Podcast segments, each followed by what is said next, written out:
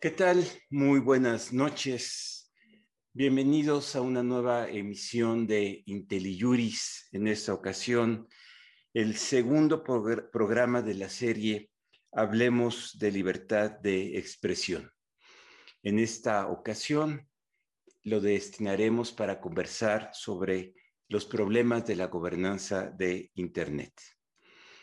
Esta emisión eh, se produce en un día importante, el Día Internacional de la Mujer, y creo que queremos dedicar este programa a todas aquellas mujeres que han levantado su voz para que se escuche y que en ejercicio justamente de su libertad de expresión hoy se hacen escuchar, denuncian y proponen una ruta alternativa para construir un mundo de mucho mayor equidad, de mucha mayor inclusión, donde las mujeres tengan una voz equiparada y equiparable a la de los hombres, que por muchos años ha sido la palabra dominante y que tenemos que construir una realidad donde la voz de la mujer se escuche a la par, igual y con la misma fuerza y con la misma ímpetu y que nos aportará muchísimo a todos en una visión distinta de la vida y de las relaciones. Vaya pues este programa para todas aquellas mujeres que han levantado la voz y que han ejercido su libertad de expresión para proponernos un mundo distinto. Bien, en esta ocasión, eh, segundo programa, insisto, de la serie Hablemos de Libertad de Expresión. En nuestra primera emisión tomamos algún tiempo para reflexionar en general sobre la libertad de expresión y qué quiere decir la libertad de expresión en el mundo contemporáneo cuál es su contenido, cuáles son sus límites, cómo se traza la ruta. Y en esta ruta, sin duda, eh, el Internet es una de las características de la vida contemporánea que ha transformado rutinas, que ha transformado la vida cotidiana. Para hablar de este tema, tengo dos invitados, una invitada y un invitado, para ser precisos. Primero, eh, Carla Prudencio, quien es profesora asociada del CIDE, tiene una maestría en Derecho, Tecnologías y Ciencias por la Universidad de Stanford. En algún momento de su vida trabajó en el IFETEL, pero sobre todo ha dedicado su carrera a estudiar la intersección entre derechos humanos y el desarrollo de tecnología. No solo desde el estudio, no solo desde la academia, sino también en la práctica, desarrollando varios proyectos comunitarios con componente tecnológico y es una de las líderes en este, en este campo. Bienvenida, Carla. Buenas, buenas noches. Muchas gracias. También nos acompaña el profesor Saúl López Noriega, también profesor investigador de la División de Estudios Jurídicos del CIDE, miembro de la mesa editorial de la revista Nexos y sobre todo editor del conocido e importante blog El Juego de la Suprema Corte. Saúl ha dedicado los años recientes al estudio de Internet, las redes sociales y su vinculación con la democracia, la libertad de expresión y de manera más amplia con la vida social.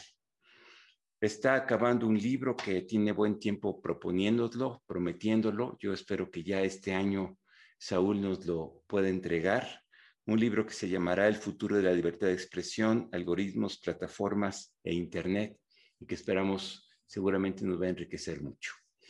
Y con este estupendo eh, compañía que son eh, Carla y Saúl, vamos, vamos a iniciar nuestra emisión. Decía yo que el Internet ha cambiado nuestras vidas. Hoy para millones de personas alrededor del mundo, esta herramienta, como lo he llamado este portento de las tecnologías de la información y la comunicación, es parte de la cotidianidad que apenas hace algunos años, algunas décadas, era inimaginable. En realidad, en Internet confluyen una confluencia de diferentes tecnologías que van de las computadoras personales a los teléfonos inteligentes, a las redes de telecomunicaciones, al uso de la banda ancha, a la nube y otros muchos elementos que todos confluyen a construir esto que hoy llamamos Internet y que tiene y ha tenido profundas implicaciones en las diferentes dimensiones de la vida social. Queremos invitarlos a reflexionar, informarlos sobre esta realidad que es Internet y sus retos de gobernanza. Y para comenzar, empezaré por recordar, y esto lo muestran diferentes encuestas, que muy pocos de nosotros sabemos qué es Internet y cómo funciona.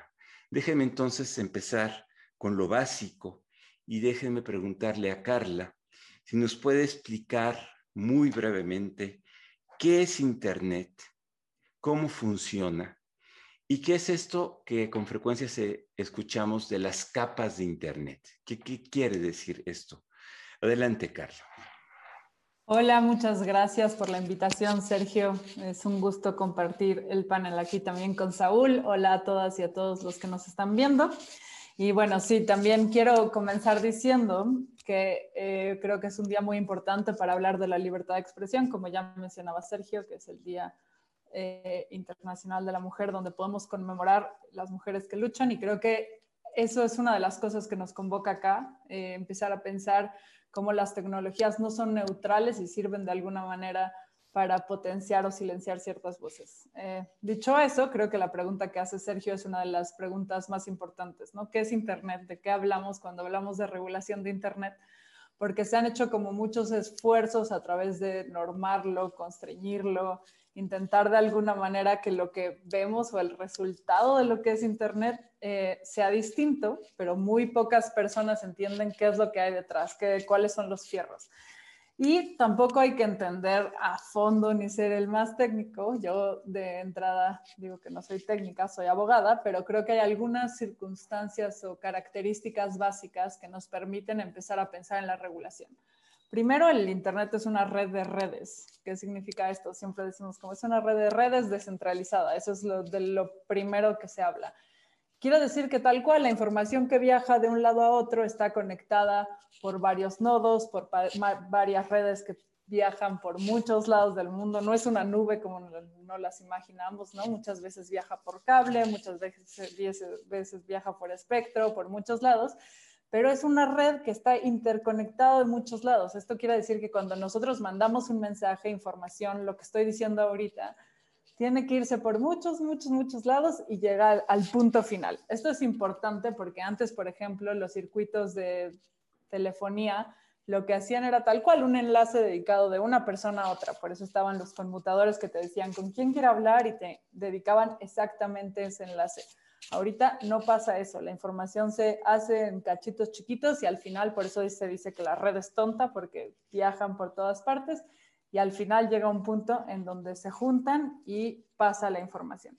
Esto es importante porque podemos ver que cuando hablamos de la regulación o de las capas hay muchísimas partes interesadas, muchísimos actores, muchísimos nodos, muchísimas compañías que vienen y van y normalmente cuando hablamos de los problemas de libertad de expresión de Internet, nos centramos solamente en las plataformas, por ejemplo, o en los motores de web que tienen una parte importante en cuanto a la moderación de contenidos, pero no es la única. Un tema súper relevante en la actualidad y que creo que es importante discutir también más a fondo es las políticas de neutralidad de la red, que significa que son los proveedores de servicio, tal cual, los que ponen tus cables, que te permiten conectarte a Internet.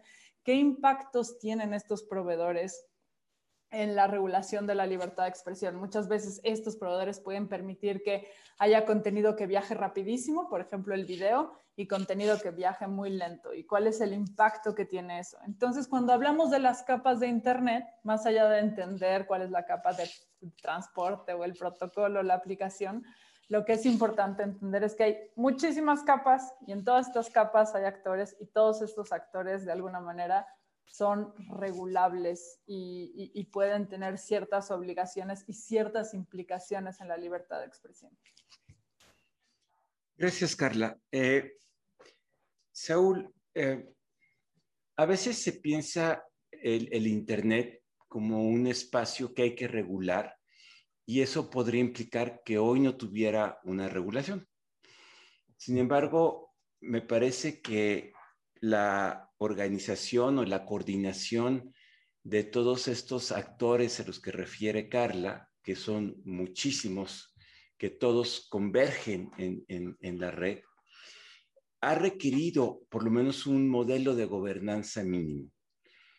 Eh, ¿por qué no nos platicas un poco cuál es el entramado normativo? Y aquí entiendo que no estoy refiriéndome a un entramado normativo estatal, pero que ha permitido que esta, esta red funcione a través de la coordinación de los agentes que interactúan en, su, su entorno.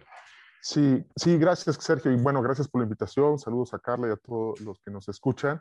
Sí, en efecto, digamos, creo que cuando se dice que es necesaria una regulación es porque se piensa en una regulación, digamos, muy de los últimos 100, 200 años, que parte de una centralización a partir de la figura del Estado, ¿no? Eh, y Internet, si bien es cierto que participan en algunos aspectos los estados, más bien lo que hay es una gobernanza un equilibrio entre lo que Carla llamaba partes interesadas o una, una diversidad de actores donde interviene sociedad civil, hay toda una comunidad de técnicos que van influyendo, digamos, eh, de manera decisiva al momento de ir este, haciendo esta arquitectura de protocolos libres y de una red con aspiración libre y global. Este, al momento de construir esos aspectos técnicos, sentaron muchas cosas, digamos, que influyen en la manera como opera Internet. De hecho, hay una frase muy famosa entre los técnicos que dicen, el código es ley. O sea, el código es tan relevante, la parte técnica es tan relevante que inclusive tiene como una, un efecto normativo en lo como opera, opera Internet. Y por supuesto también hay empresas privadas.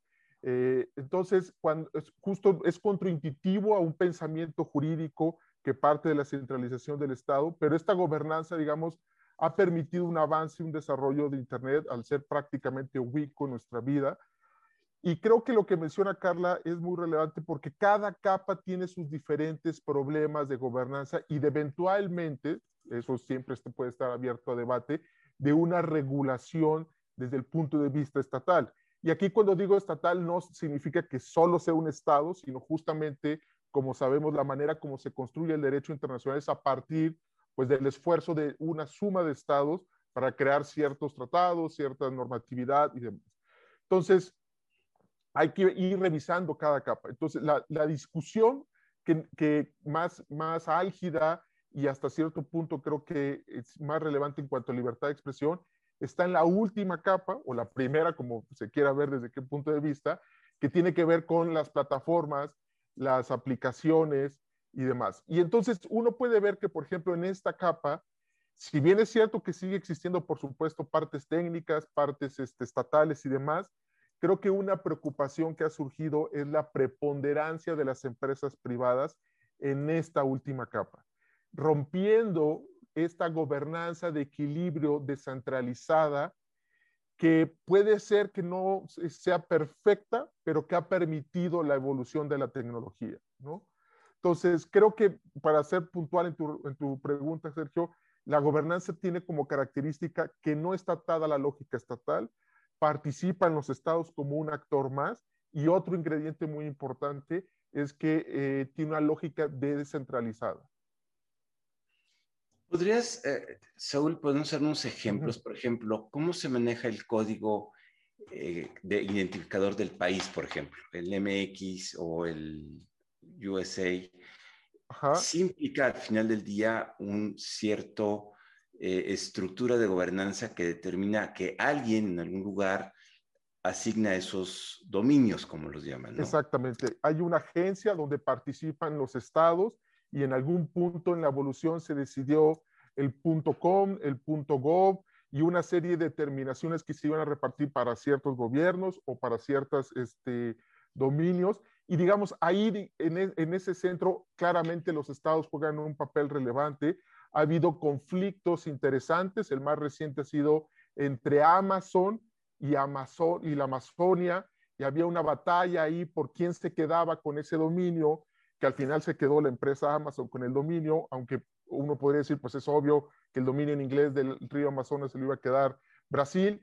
Y ahí hay, digamos, ciertos aspectos, digamos, donde se distribuye justamente los dominios y se va repartiendo, por ejemplo, este, como la geografía de, Internet, ¿no?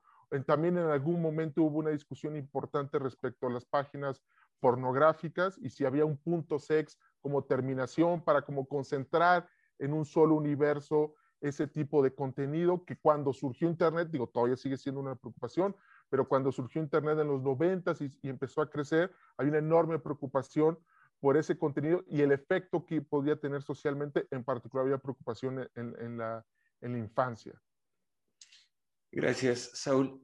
Déjame regresar un eh, tema con, con Carla. Saúl nos dice que el protocolo es normativo. Quiere decir que en la construcción misma de los protocolos de comunicación ya hay una arquitectura, déjeme llamarlo así, que determina la, manera en que opera la red y que establece acuerdos implícitos, eh, digamos, entre los diferentes técnicos que permiten que esta enorme masa de agentes se interconecte y se comunique. Es decir, hay un elemento normativo en la arquitectura de la, de la red. Y para completar la pregunta, ¿y qué quiere decir entonces esto de neutralidad de la red, Carla, en, esta lógica? Muchas gracias, Sergio. Creo que la pregunta es muy interesante. Definitivamente creo que lo primero es sí. O sea, la arquitectura definitivamente es normativa y justo Saúl decía una frase súper importante del ESIC, ¿no? El código es ley de alguna manera. ¿Cómo hacemos la descentralización? ¿Qué permitimos pasar y qué no permitimos pasar? Al final tiene un efecto normativo y normativo en el sentido, digamos, blando de la palabra, es decir, que permite ciertas cosas y prohíbe otras. Entonces, ¿cuál es la importancia de la neutralidad de la red en este específico punto? Es que la neutralidad de la red es un principio, un principio que puede existir o puede no existir. Esto no, tiene que ver, digamos, con la arquitectura de la red, sino como con una regla, con un principio de gobernanza que se decidió con todos estos modelos de gobernanza que nos platicaba Saúl, se decidió que para que la red pudiera seguir creciendo y siendo descentralizada y permitir la innovación, lo que se tenía que hacer era tener un principio de neutralidad. Lo que quiere decir este principio es que si nosotros tenemos todos estos cables, todas estas marañas de redes que les mencionaba al, principio, la información tiene que ser tratada de la misma manera. O sea, si yo ahorita mando un video, un correo, un mensaje de WhatsApp, lo que tiene que pasar, lo que tiene que hacer el proveedor de servicio de Internet, o sea, mi proveedor Telcel, Easy, quien sea, es pasar toda esa información por los mismos canales sin verla, sin decidir qué va más rápido y qué va más lento. Aquí el problema se dio cuando, pues cada vez, como decía Sergio al principio, el Internet es más importante, más relevante para la libertad de expresión, se usa en más aspectos de la vida cotidiana y los proveedores de servicios dijeron como, pues sí, nosotros tenemos las tuberías, digamos, los cables, los fierros y estamos pasando la información, pero ya es demasiada, o sea, ya no podemos pasarla. Y pues si no podemos pasar demasiado, lo que necesitamos es decidir qué información pasamos y qué no información pasamos.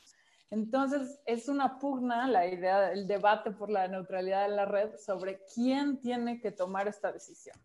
Los que están a favor de la neutralidad de la red dicen, hay, digamos, algunas opciones de tomar estas decisiones sin afectar el contenido, sin verlo y decir, ahora la música va a ir más lento o el WhatsApp va a ir más lento o lo que sea. Se puede tomar estas decisiones de alguna manera que se llama agnóstica, que es decir, sin ver. Y los proveedores de servicios lo que quieren hacer es también utilizar esto como un modelo de negocios. ¿Qué es lo que pasa? ¿Cuál es, cuál es la problemática en términos de libertad de expresión? Es que si el proveedor de servicios, por ejemplo, Telcel, también tiene una plataforma de streaming de videos, podría perfectamente tomar la decisión de decir, ah, mi, mi, streaming va a ir rapidísimo y cuando todos quieran meterse a Zoom va a ir lentísimo.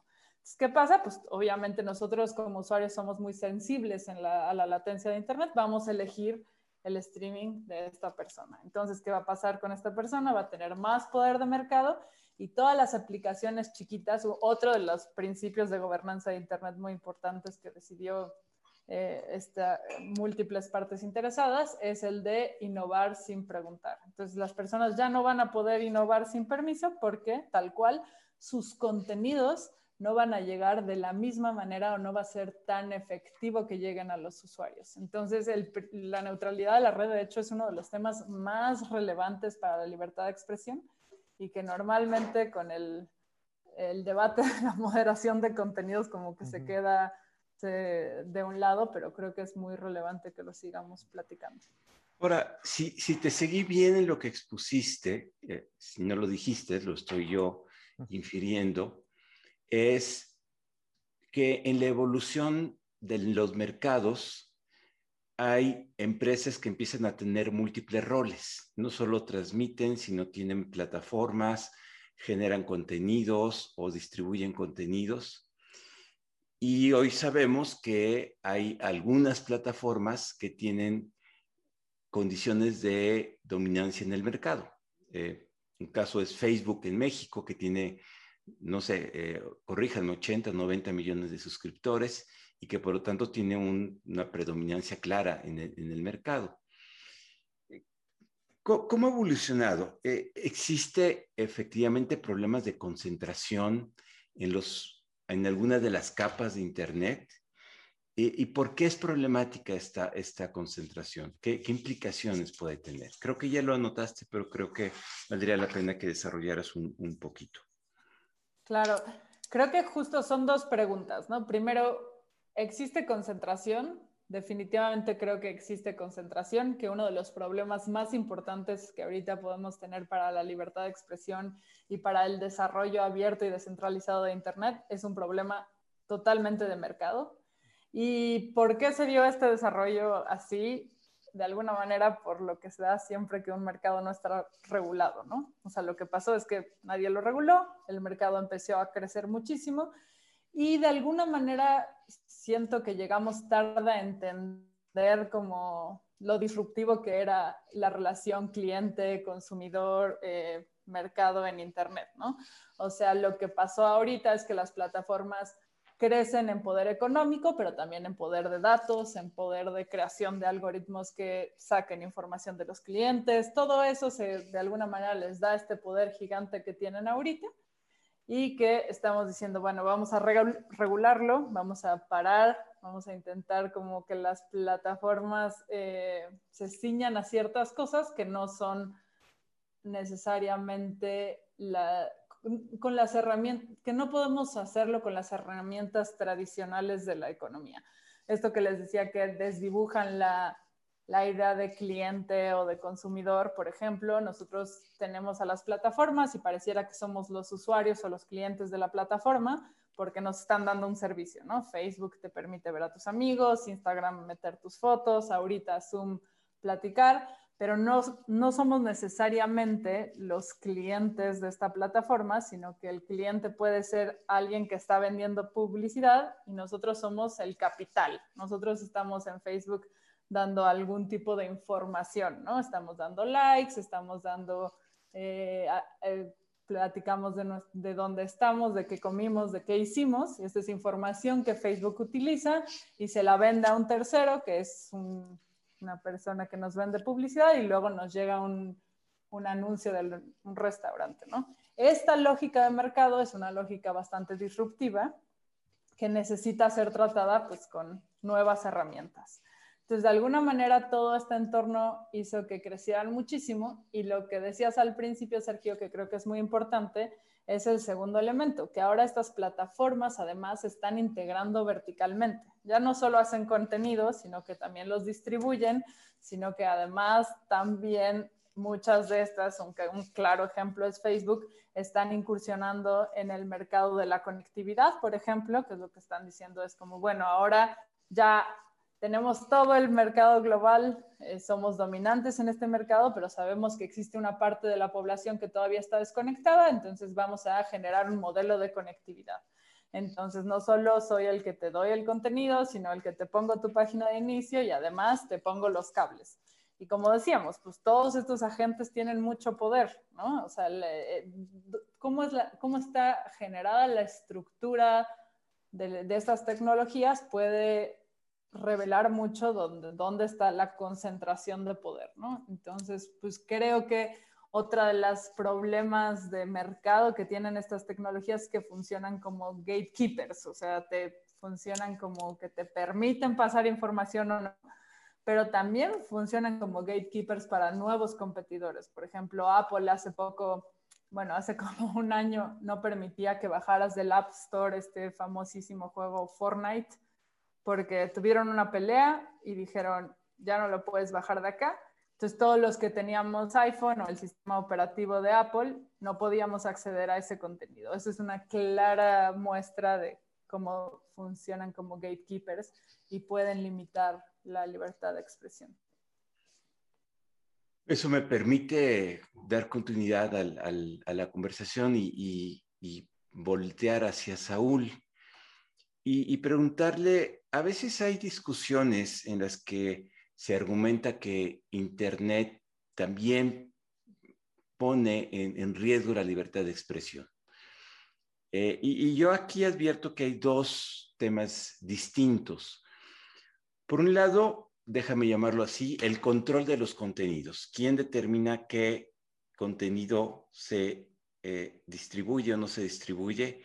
¿Y cuál es o puede ser o constituir un discurso prohibido? o una noticia falsa o estos, estos eh, problemas. Pero el otro tiene que ver con quién determina eso y parece que en este momento quien lo determina predominantemente son las propias empresas que han desarrollado varios mecanismos de control o de eh, supervisión de los contenidos.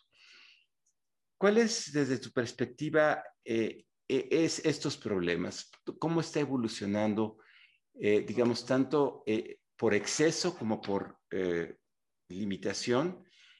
Y la gran pregunta es quién debe tener el arbitraje final respecto de los contenidos que están circulando por las diferentes plataformas, por las redes.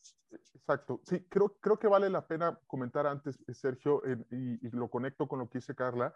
Una parte de la discusión no es que tanto que Internet en sí mismo como, como tecnología, como red de redes, ponga en riesgo eh, la libertad de expresión, sino muy buena medida en esta capa la discusión es la plataformización que se dio en Internet. O sea, las características que justo describió eh, Carla hace un momento, el modelo de negocios a partir de la extracción de datos, la modificación del comportamiento, la venta en publicidad.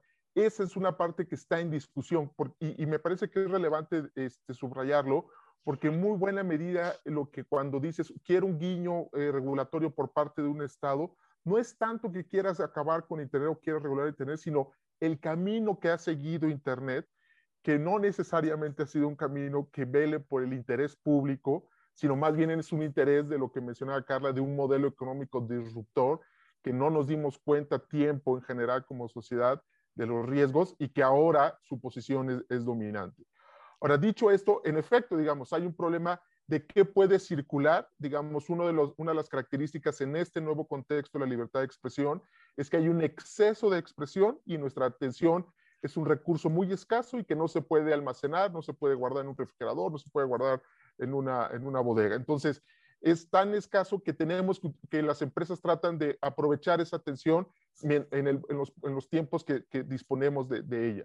Entonces, eso implicó necesariamente que hubiese estos gatekeepers y que entonces del mundo de información o de expresiones que circulan en Internet, los gatekeepers nos dosifican algo que sería un escenario y, o sea, verosímil de nosotros procesar y nos dosifican qué información nos llega. Ese es su primer problema que justo apuntabas, el control de contenidos a partir de esto. ¿Por qué me llega esto a mí? ¿Por qué no le llega esto a Carla? ¿Por qué Sergio lee otras cosas? y cómo circula. En ese sentido, un segundo problema es cómo se potencia, porque Internet es tan grande que la clave no es tanto que algo yo logre tuitear, sino que algo suene en Twitter. Y eso depende de muchos factores, pero un factor muy importante son los algoritmos de las empresas que definen a partir de una serie de criterios, eh, en mi opinión, no del todo buenos en muchos casos, potenciar ciertas expresiones en detrimento de otras. Y ya con eso, pues hay muchas preguntas de, de, normativas y de, lo que debe ser. Y el punto final que mencionas, eh, Sergio, es muy, es muy pertinente porque, bueno, y estas dos operaciones tan delicadas para la conversación pública, el discurso público y, y su relación con la dinámica democrática, ¿quién, ¿quién las está tomando? Empresas privadas. Creo que es importante recordar que no es la primera vez que las empresas privadas funcionan de gatekeepers de la libertad de expresión en los medios tradicionales como periódicos, televisión y radio, ellos definían qué era noticia, qué era primera plana, a quién darle un micrófono, y por eso había toda una discusión del pluralismo mediático sobre todo en la segunda mitad del siglo XX.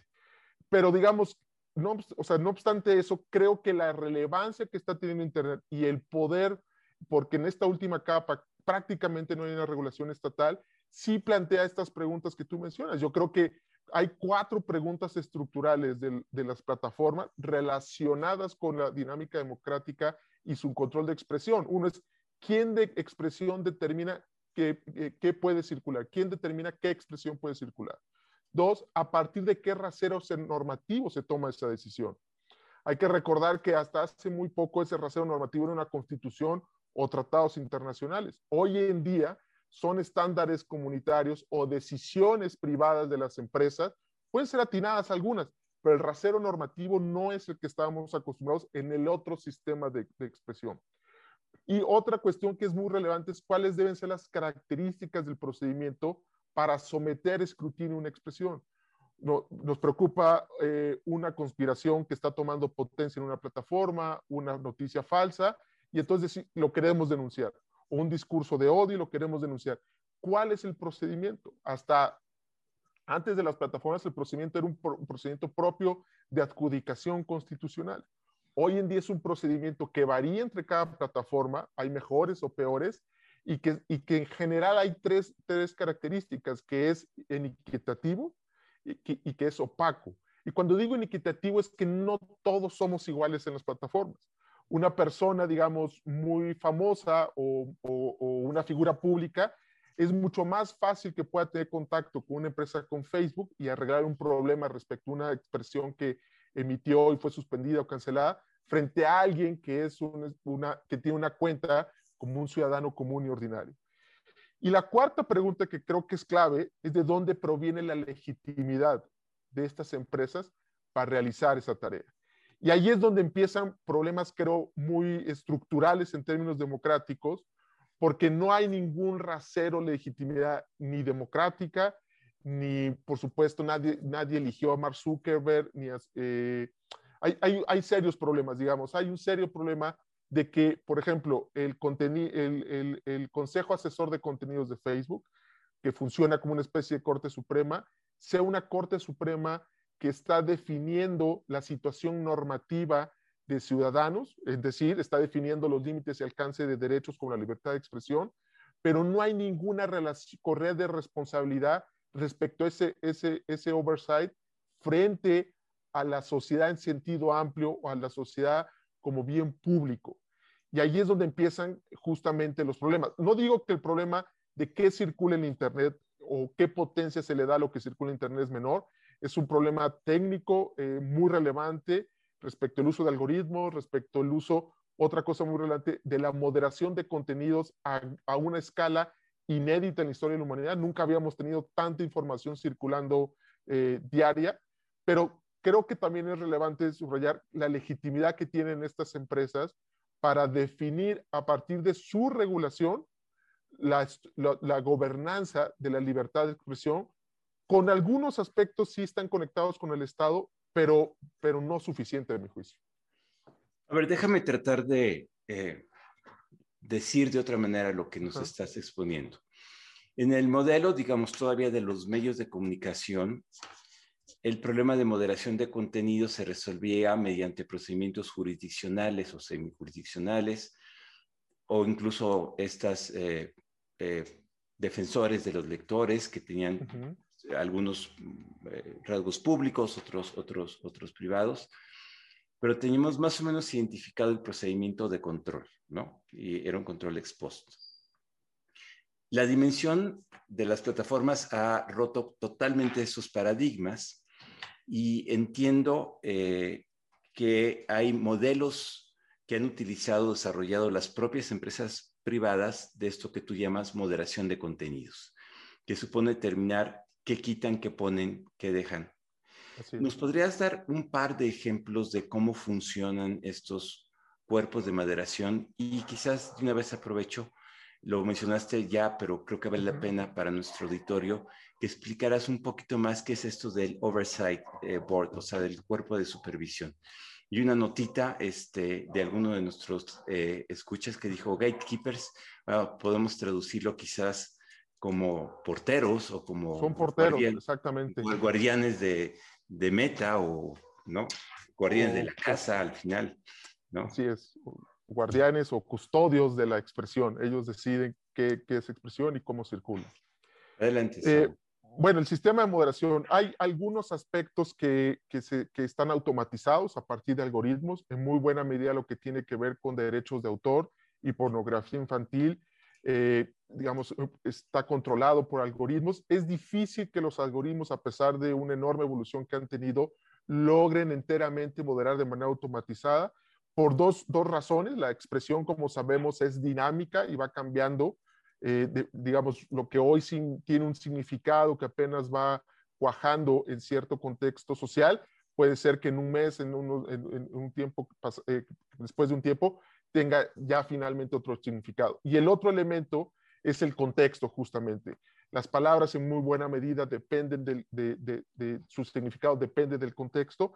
Y por tanto, si bien es cierto que estas empresas han destinado mucho dinero, para mejorar la moderación a partir de los algoritmos de automatización, es necesario de, humanos. Ahí normalmente depende de cada plataforma, pero siguiendo el caso de Facebook, hay tres grupos de seres humanos. Uno que, es, que opera bajo outsourcing, son em, eh, personas que están en países de economías emergentes como la India, que es el primer gran filtro que están maquilando eh, todo el tiempo eh, este, expresiones que, son denunciadas o que están viendo y que según los, los, estándares comunitarios están diciendo sí, no, sí, no, sí, no puede circular y en su caso lo, bajan. ¿no? Un segundo eh, grupo de, de, personas, esos ya están en Estados Unidos en general, ya son contratados de manera directa con, Facebook y son los casos que ya pidieron una revisión o son los casos complicados son los casos que puede estar generando un problema social en cierta región donde esté ubicado Facebook. Y el último grupo es un grupo que ya, ese sí ya está en Silicon Valley y ahí ya estamos hablando donde ya hay abogados, hay gente de relaciones públicas de la empresa, hay este, gente que control de daños de la imagen que puede generar la empresa y demás. Y ahí, digamos, es como realmente, finalmente, resuelven qué circula y no circula. Ahora, después del 2016 fue un año muy malo para Facebook, que yo diría que todavía no ha concluido ese año. Eh, ¿A qué me refiero con ese año? Con el Brexit y la, y la victoria del entonces presidente Trump y la relación de Cambridge Analytica, la extracción de datos y los modelos que hicieron tanto los, los, los, que impulsaban la salida de Inglaterra de la Unión Europea como los que querían la victoria de Trump, utilizar estos datos para tratar de modificar el comportamiento de los votantes vía plataforma de Internet, en concreto Facebook. A partir de ahí, Facebook trajo un proceso, digamos, de autocrítica que entre otras cosas dio como resultado este contenido asesor, este, perdón, este consejo asesor de contenidos que se echó a andar a finales del año pasado, después de un ejercicio creo que muy bueno de consultas mundiales durante un año, año y medio. En México se consultó a académicos, a, expertos en telecomunicaciones y demás, y se echó a andar eh, con un, un, un, board, o sea, con integrantes, alrededor de 20 personas creo que ahorita están este, eh, integrándolo, en general me parece que está muy bien, digamos, en las personas. Siempre uno puede decir que hubiera entrado otro y demás, pero creo que es, es, es gente talentosa. Y la discusión respecto a ese, ese, ese Consejo Asesor de Contenidos que va a resolver, entre el caso más relevante creo que va a resolver pronto, es si fue correcta la, suspensión de la cuenta del presidente Trump y si debe ser definitiva o no. ¿okay? Creo que la discusión está entre las facultades que tiene este, este, este órgano, eh, que nada más es para cuando se denuncia la cancelación o suspensión de cuentas o se baja algún contenido. No puedes llevar un caso cuando quieres que se baje justamente un contenido y no se mete a cuestiones estructurales de la plataforma como es el modelo de negocios, el tratamiento de datos personales, la publicidad política, etcétera. Y la, tercera, bueno, esa es una. Y la otra cuestión que va más en la línea que yo comentaba es, ¿por qué le debemos de prestar tanta atención a una Corte Suprema privada que justamente en realidad está decidiendo los límites y alcances de la libertad de expresión, pero no tiene ninguna correa de responsabilidad? Más allá del bien diseño de la institución, más allá de las personas que estén ahí, hay una, hay una como discusión todavía más estructural esto está mal, esto está mal. Hace poco inclusive un funcionario de Facebook dijo que si otras plataformas querían sumarse a su estructura del contenido asesor, eran bienvenidas. Lo cual todavía la discusión se, se agudizó más porque, bueno, ahora quieren una Corte Suprema de todas las plataformas y, creo que por ahí va, pero el, el, procedimiento de moderación, insisto que cada plataforma tiene el suyo, más o menos sería, sería en estos términos. Gracias, Saúl. Eh, creo que Carla la perdimos eh, justamente problema de proveedores de Internet. Ok.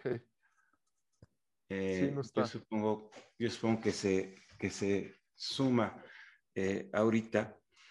Em, déjame pasar a la siguiente pregunta, Saúl.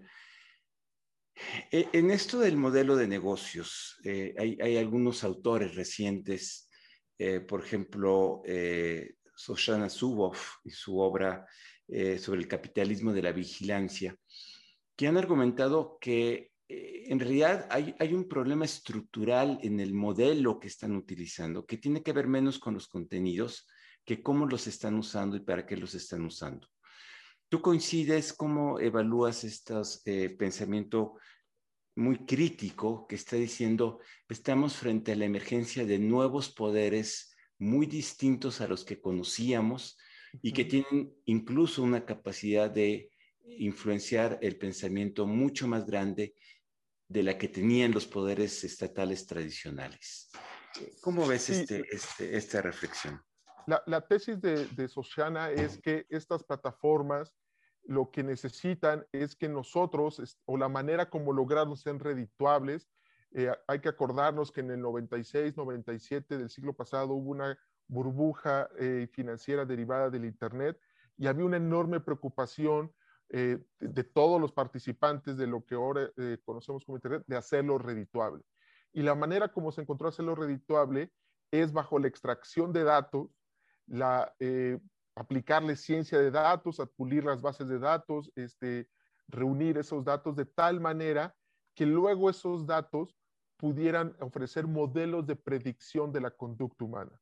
Es decir, al momento de extraer estas plataformas, el conjunto de datos, eh, que nosotros estamos en Facebook y ponemos un me gusta, eh, le ponemos un like a tal cuestión, compartimos un link, abrimos un link, esos datos, todos esos datos, agregados y en conjunto hablan mucho de la persona o de nosotros que estamos en las plataformas.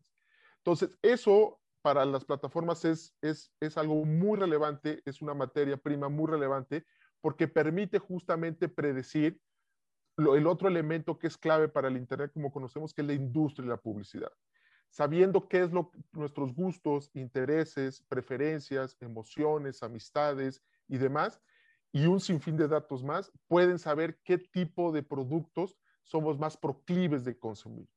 Entonces, hasta ahí Shoshana dice, bueno, esto es propio del capitalismo, digamos, no vigilante, por hacer una distinción muy clara, donde justamente lo que se trata de es venderle un producto a cierta persona a partir de cálculos eh, de qué es lo que le podría interesar. Pero el problema inicia, dice, que nunca en la historia las empresas privadas, por más que hicieran encuestas, por más que hicieran estudios de mercado, hubieran tenido la posibilidad de conocer con tal precisión a nosotros los usuarios y eventualmente potenciales consumidores de la industria de la publicidad. Y ese ya es un problema, porque hay, hay un problema de, digamos, de datos personales, de conocernos, de invasión de la privacidad.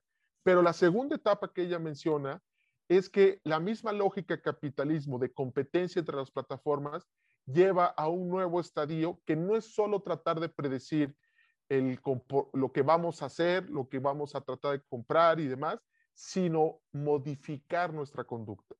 Sabiendo más o menos lo que tenemos, si, por ejemplo, pensando en un Internet de las cosas, que hay Internet en el refrigerador, tenemos Facebook y demás, y estamos en una vida abarcada por Internet, entonces es posible no solo predecir qué vamos a consumir, sino con un empujoncito, con un pequeño notch, modificar nuestro comportamiento para definir otro, algo que estábamos en la disyuntiva de consumir, comprar o no comprar, optar por cierta opción.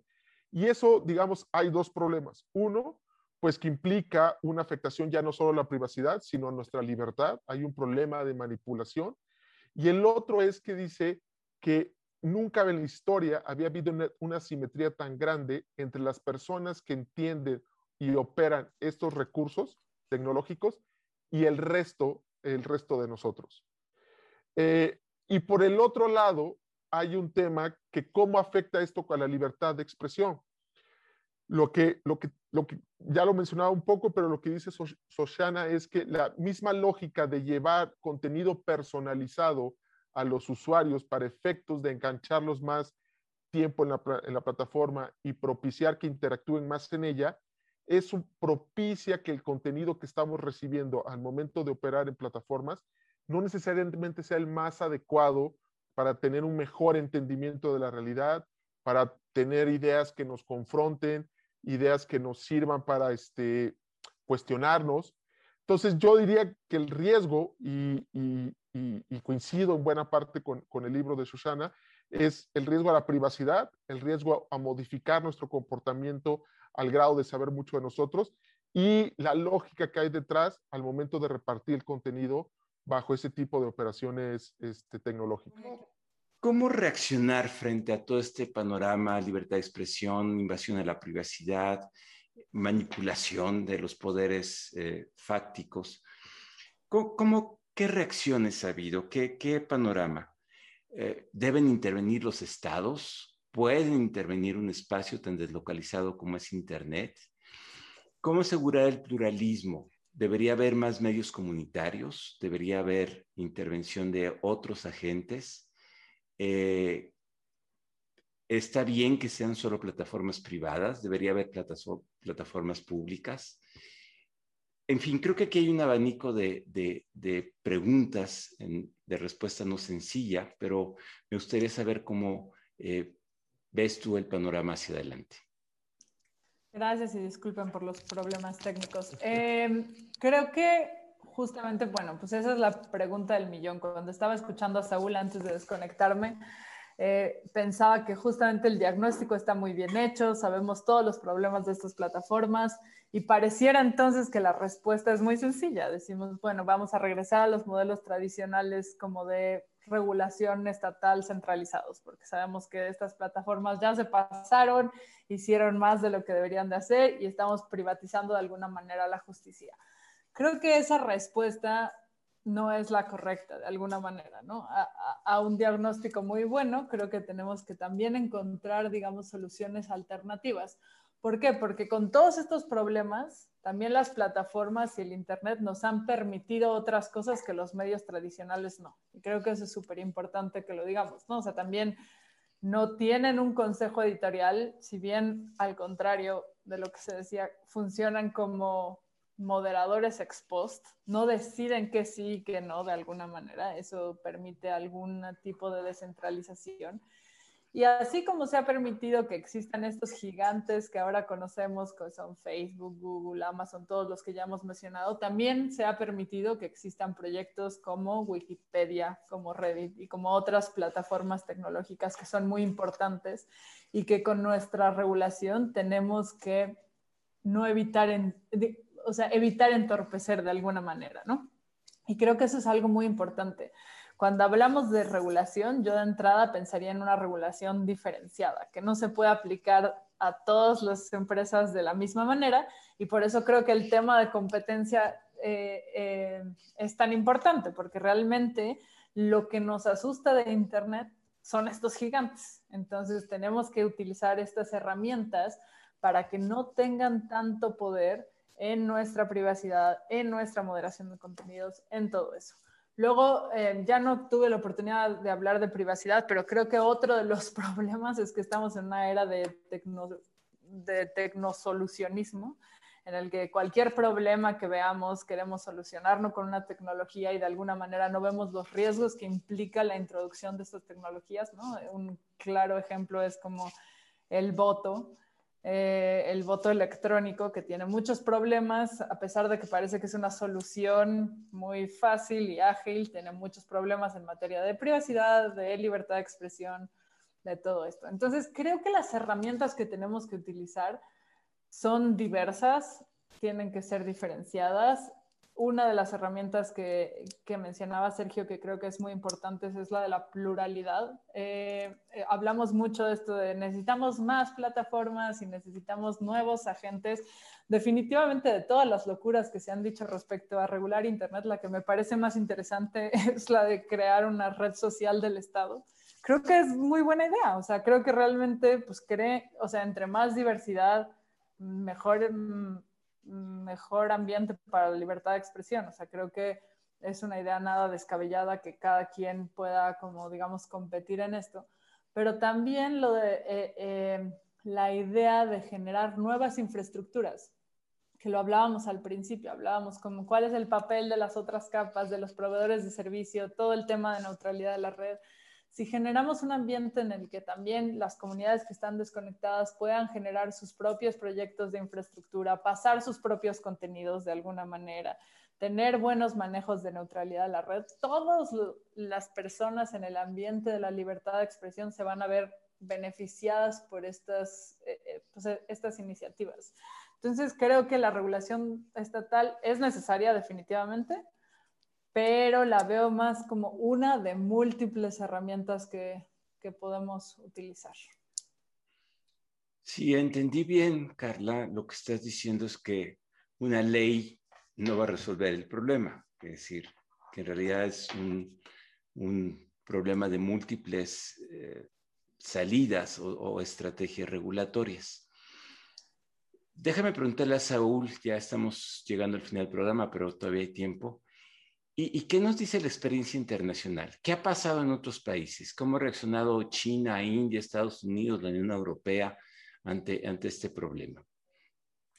Creo que una, e, empieza a haber más respuestas de parte del Estado. Europa creo que es donde hay más trabajo para lo que justamente mencionaba Carla, ir atacando de manera muy fina un aspecto de privacidad y un reentendimiento de los datos personales, que eso impacta en el modelo, modelo de negocios.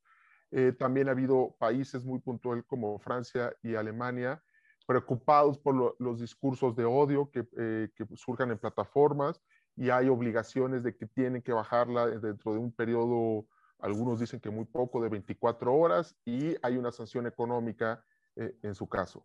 Pero creo que, que, que, que a, reserva de eso hay una discusión, por ejemplo, se menciona que hay como una disyuntiva o cuando alguien menciona hay que regular y hay que meter el Estado, es común en la discusión que digan, ah, bueno, entonces tú lo que buscas es algo como parecido a China. Y esto es tramposo el argumento porque pareciera que la disyuntiva es entre el modelo de Silicon Valley y el otro polo que es China. Y es tramposo porque, por supuesto, no es deseable un Internet con una clara raíz autoritaria, pero tampoco es deseable, digamos, un Internet con un laissez-faire tan radical que haya, llegado a este nivel de concentración eh, este, de poder y de, posición dominante económica del Silicon Valley. Entre esos dos polos, justamente, hay un sinfín de matices y, de asegúnes regulatorios que se pueden empezar a apuntar. Creo que la parte más relevante, eh, para mi juicio, sin duda, es en Europa, donde se está dando, porque justo, digamos, cuando también se dice, bueno, ¿qué, qué, vamos a regular de, Internet y de las plataformas? Lo que creo que ha hecho muy bien eh, Europa, lo que dice este, Carla, es tener un buen diagnóstico y empezar a atacar cosas que pueden ser como contraintuitivas. Por ejemplo, lo que se está preparando en Europa tiene que ver mucho con el modelo de publicidad tiene que ver mucho con la manera como, como ganan dinero. Y no necesariamente porque no se quiera que sea un buen negocio Internet, no necesariamente, sino porque la manera como están ganando dinero ahorita tiene efectos en la libertad de expresión. Y entonces hay que limitar ese modelo. No, se dice de eliminar, no se dice. También el datos personales. Oye, los datos personales, otra, otra cosa que está haciendo muy bien Europa, me parece, es que está no, no, no acabando, sino agregando un elemento más al tema de privacidad. Hay una narrativa muy buena, muy saludable de la privacidad que, tiene que, que es racional individualista, donde tú firmas o no firmas un contrato de adhesión para sumarte, donde tú puedes exigir, hoy hubo una invasión a mi privacidad, que, que, ha dado y es muy saludable tenerlo en cualquier país. Pero en Europa lo que están pensando es más bien una cuestión, además de esta, estructural ¿Cuál? Porque hay, el problema de esto es que uno no se puede defender, es un problema sistémico de extracción de datos que, que forma el sustrato del modelo de negocios. Entonces, más bien es repensar la privacidad y darle un tratamiento distinto, más allá de que tú estés dispuesto a dar tus datos a Facebook y tú, sí, no me importa, yo lo firmo y demás, porque no es un problema de costo individual. El problema cuando te extraen los datos a ti, uno puede decir, bueno, pues a mí no me preocupa mucho que Facebook sepa todo de mi vida. Ok, pero ese es un, podría ser un costo individual. El problema que estamos viendo, el problema de desinformación, el problema de, de que ciertas conspiraciones se vuelven mainstream en la discusión pública, es, es, no un problema de costos individuales, sino de costos sistémicos. Y por tanto, lo que están tratando es como jalar unos hilos de manera muy fina. Con esto no estoy diciendo que vaya a ser exitoso, esperemos que sí y demás, estamos en un experimento, pero creo que el método de trabajo es adecuado, porque es tratar de modificar ciertas cotas estructurales para que no se acabe con Internet, sino simplemente domesticarlo en algunos aspectos donde claramente ya no es controlable. Gracias, Saúl. Carla, eh, varias preguntas del público apuntan a eh, el proyecto o por lo menos la, intención que expresó el senador Monreal de regular Internet. Déjame hacerte dos preguntas vinculadas. ¿Cómo, cómo valoras este proyecto a la luz de, la experiencia internacional? Y más allá de eso, ¿qué gobernanza para Internet? ¿Para dónde deberíamos? Ya Saúl anotó algunas ideas, pero me gustaría escuchar lo que tú tengas que decir al respecto. Gracias. Creo que justamente el problema con el proyecto es que parte de un modelo erróneo de gobernanza primero, ¿no? Eh, justamente va en contra de todos los principios que si queremos que funcionen o no, o lo que sea, esa es otra cosa, pero que están ahorita. Y uno de los primeros principios es abrir un debate abierto y plural en el que se invite a las múltiples partes interesadas, porque el proyecto parte de no entender lo que platicábamos al principio, qué es Internet.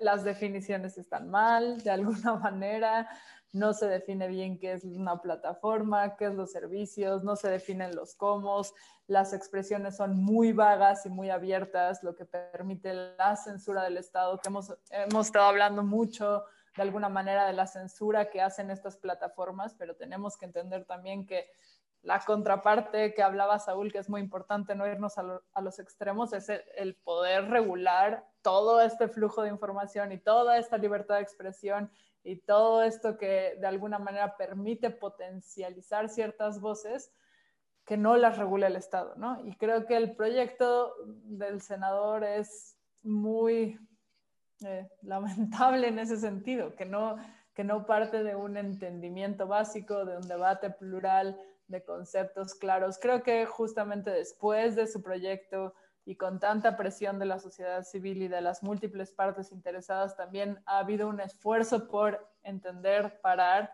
Ya hay como algunas iniciativas de diálogo con la UNESCO, con la CIDH, para poder entender esto. También hay una pregunta por ahí de cuál es el piso mínimo. También no partimos de cero para esta regulación. Hay un piso mínimo y son los derechos internacional de los derechos humanos. ¿no? no dejamos de poder hacer efectivos nuestros derechos solamente porque estamos navegando en el mundo online. Ahora la pregunta es cómo y qué es lo que tenemos que hacer. Pero bueno, yo creo que ese es el problema de la iniciativa. Y, y, cómo me imagino una gobernanza? Pues me imagino una gobernanza de alguna manera plural, que pueda haber múltiples capas, que tenga cierta intervención estatal quirúrgicamente, como mencionaba Saúl, creo que eso es lo más importante. Y sobre todo como con herramientas para poder quitarle el poder tan fuerte de mercado a estas plataformas que han ganado un Internet más plural y menos plataformizado. Pues llegamos ya al, final del programa y tratemos de hacer un, una breve eh, resumen, un sumario eh, modo Twitter. Saúl, ¿qué Twitter enviarías al final de esta emisión? de IntelliJuris? Eh, diría que, que, que se necesitan ambas partes, que no solo es una cuestión del Estado, sino que es importante la, mantener ciertos aspectos en la autorregulación y corregulación, y lo menos yo diría que es el Estado, pero con la mira muy clara, muy puntual, como cuestiones de competencia, privacidad y publicidad. Tú, Carla, ¿qué Twitter enviarías? Que necesitamos pluralidad, un Internet menos plataformizado, mejores herramientas de competencia económica y regulación fuerte en neutralidad de la red.